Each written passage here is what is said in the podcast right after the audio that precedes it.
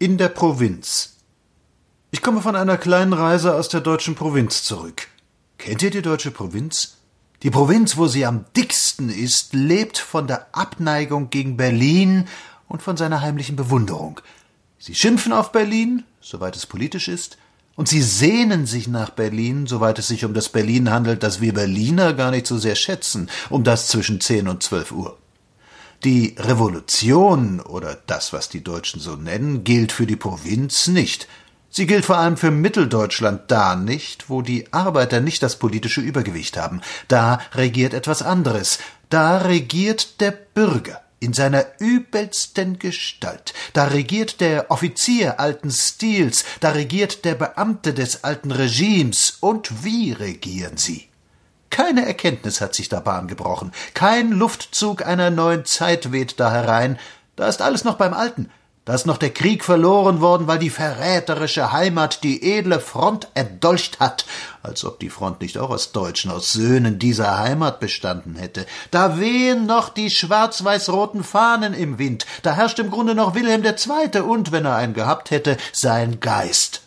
Es ist lustig und traurig zugleich mit anzusehen, wie das in die Gehirne nicht hereingeht. Revolution, Umwälzung, Wandlung, Entwicklung. Oh ja, man ist liberal, heute nennt man das wohl demokratisch, man ist liberal, so wie man ehemals liberal war und wünscht, mit Maß und Ziel freilich, eine langsame Wandlung, aber nur soweit sie dem Geldbeutel nicht wehtut, man lässt auch wohl hier und da in besonders fortschrittlich gesinnten Kreisen beim Bier den Arbeiter einen guten Mann sein, aber nur in manchen Kreisen. Der Stammtisch ist sonst das blutrünstigste, was es gibt. Und jeder gelernte Bolschewist würde erröten, wenn er hörte, mit welcher Unbedenklichkeit der Stammtischmann am liebsten Scheidemann und Crispin und Däumig und Ebert an die Wand stellen lassen möchte, Wenn's zum Klappen kommt, dann gilt der alte Trott.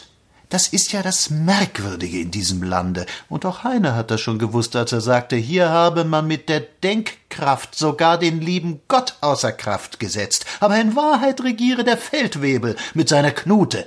Das ist das Merkwürdige, dass alle diese Probleme und Theorien und all das, worüber wir uns den Kopf zerbrechen, in der Praxis von der handfesten Wurstigkeit stehengebliebener Dickköpfe ignoriert werden. Wenn's zum Klappen kommt, regiert fast überall ein Mann, der durch Vorbildung, Erziehung und Familientradition gar nicht mehr anders kann, als Kastenunterschiede sehen und es ist ihnen das so ins Fleisch übergegangen, dass sie sich alle, Richter und Verwaltungsbeamte und Kommunalbeamte und alle alle nicht mehr bewusst werden, dass sie instinktiv mit zweierlei Maß messen.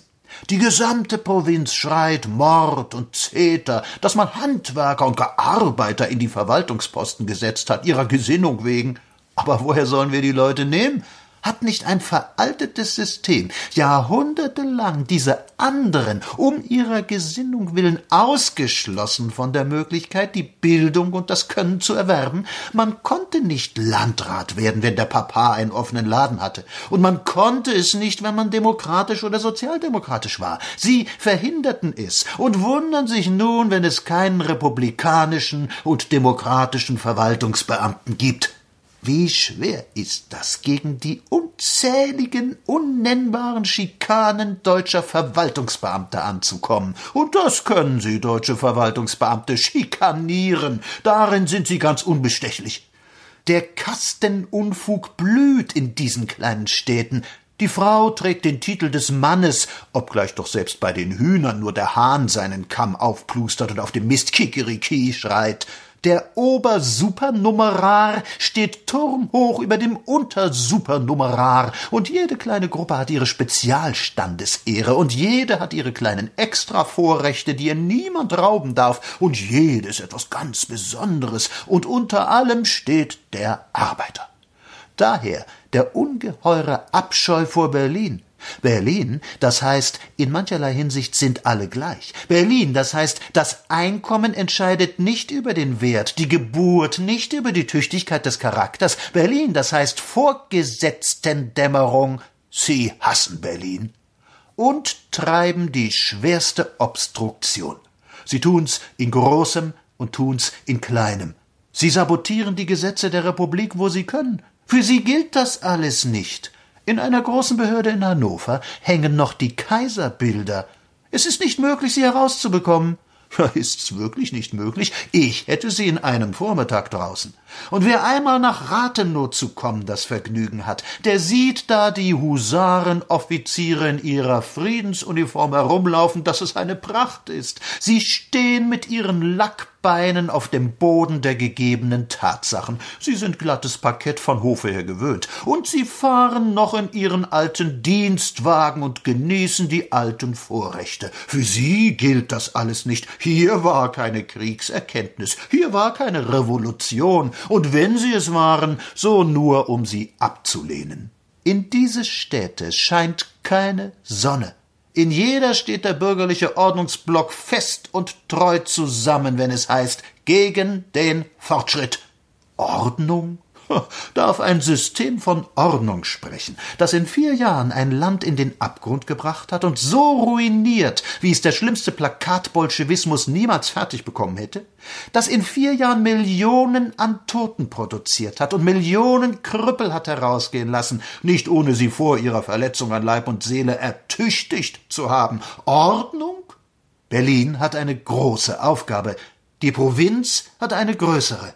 Da sitzen letzten Endes die Massen. Da heißt es aufklären. Da heißt es die Wahrheit über den Krieg sagen und über den Staat und über alle diese etwas heiklen Dinge, von denen ein anständiger Beamter nicht spricht. Um Berlin ist mir nicht bange, so viel da auch noch zu tun bleibt. Aber unser Dank und unsere Hilfe gelte den Missionaren da draußen im schwarzen Erdteil, da draußen in der Provinz.